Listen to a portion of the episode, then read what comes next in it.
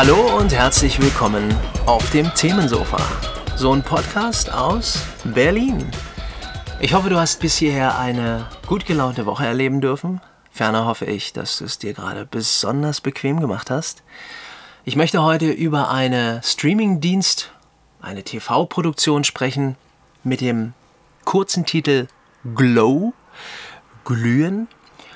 Die läuft derzeitig auf einem der Streaming-Anbieter, dem Streaming-Anbieter mit den roten Buchstaben. Übrigens, nette Anekdote.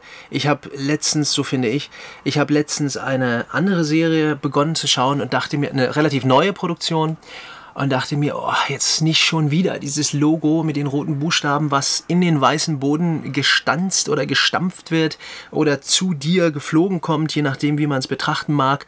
Und siehe da, in dem Moment, meine Gedanken wurden erhört, wurde das nagelneue Logo eingeblendet, zumindest für uns hier in Deutschland, das neue Logo. Vielleicht gibt es das da über dem großen Teich schon länger. Echt gelungen. Schönes rotes Logo. Die Serie Glow, die ist jetzt schon ähm, ein bisschen länger im Angebot, meines Erachtens seit, seit dem letzten Jahr oder seit dem Jahr davor. Ich bin mir gerade nicht sicher. Es gibt mittlerweile auch zwei Staffeln. Ich bin jetzt noch bei Staffel 1. Hab die, wie gesagt, vorgestern oder dergleichen begonnen und äh, bin jetzt fast bei der letzten Episode. Eine unglaublich starke Serie, so finde ich. Sie behandelt natürlich wieder retroperspektivisch die 80er Jahre kann ich gar nicht genug von haben. Ja, als goldenes Kind der 80er finde ich das einfach nur immer wieder geil, wenn Catcher Gugu, die Talking Heads, Deepage Mode, Aha, Cindy Lauper, Kate Bush, you name it und wie sie alle heißen, auf die Ohren gedroschen werden und du einfach nur denkst, wow.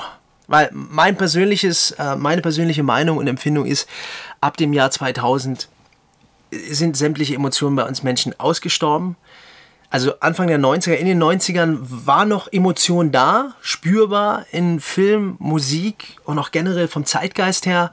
Auch Aufbruchstimmung, der Fall der Mauer, alles war bunt. Der Prince von Bel Air erhielt Einzug ins heimische Wohnzimmer. Aber ab dem Jahr 2000, wo das Internet ähm, in, die, in die Wohnzimmer äh, verfrachtet worden ist und du mit dem 56K-Modem bzw. der ISDN-Karte angefangen hast, bei Napster und Co. dein Unwesen zu treiben, da isolierte sich der Mensch, Mensch gänzlich. Und deswegen finde ich es umso charmanter, wenn immer wieder diese 80er Jahre aufgegriffen werden, weil sie einfach bunt sind und weil der Mensch da irgendwie noch gelebt hat, zumindest gefühlt. Ja. Deswegen bitte, liebe Streamingdienste, mehr von diesen ganzen 80er Jahre äh, Revivals. Ich finde sie persönlich einfach nur geil, wenn sie authentisch umgesetzt werden. Und das ist hier bei Glow definitiv der Fall, so will ich meinen. Kurz zur Geschichte von Glow, relativ simpel. Du hast da diesen, ähm, diesen Regisseur, der mal erfolgreicher war, aber auch nur einem gewissen Publikum gegenüber, denn, äh, gegenüber, denn er hat äh, B-Movies, also Billig-Movies und so Slasher-Filme, also so viel mit Blut und Gewalt und Sex ähm, äh, gedreht wird, beziehungsweise gespielt wird, die hat er inszeniert und er ist jetzt irgendwo zwischen Kokain und äh, Misserfolg und privaten Problemen nahezu am Ende seiner Karriere angekommen und jetzt hat er halt nochmal diese Chance erhalten, eine Produktion zu, zu realisieren, wo es darum geht, dass ein Haufen mehr oder minder attraktiver, das liegt ja im Auge, ruht ja im Auge des Betrachters, aber mehr oder minder offensichtlich attraktiver Frauen miteinander in den Ring steigen, um gegeneinander zu wresteln. Ja, das Wrestling, das war ja in den 80er Jahren, hatte das ja meines Erachtens so die absolute Hochzeit. In den 70er Jahren begann das und Anfang der 90er dann auch, ähm, oder in den 90ern auch hierzulande in Deutschland. Es dauert ja bei uns immer ein bisschen länger, bis wir gewisse Dinge für uns ähm, erschließen und dann eventuell auch gutheißen. Und ähm, diese Frauen müssen auch gewisse Stereotypen bedienen, also spielen ähm, du hast da auf der einen Seite den, den bösen Kommunisten, der repräsentiert wird von einer Wrestlerin oder Schauspielerin, Actrice. Du hast die, die, die uh, Stars and Stripes, uh, We Love America, ich repräsentiere Amerika, uh, Protagonistin. Du hast die Terroristin, also du hast die unterschiedlichsten Charaktere. Du hast zwei Afroamerikanerinnen, die dann auch entsprechende Stereotypen beginnen, bedienen Und um das Ganze abzurunden, einfach auch diese ganze Sexismusdebatte, die da ganz stark persifliert wird. In den 80er Jahren war sie ja noch stärker ausgeprägt. Also die Diskreditierung und Diskriminierung von Frauen im Filmgeschäft. Also, dass du als Frau wirklich super wenig zu melden hast und in der Regel einfach nur äh, das kleine Dummchen spielst oder das Sexobjekt.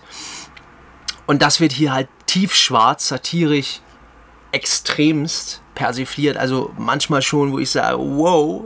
Aber es ist Satire und Kunst sollte keine Grenzen kennen.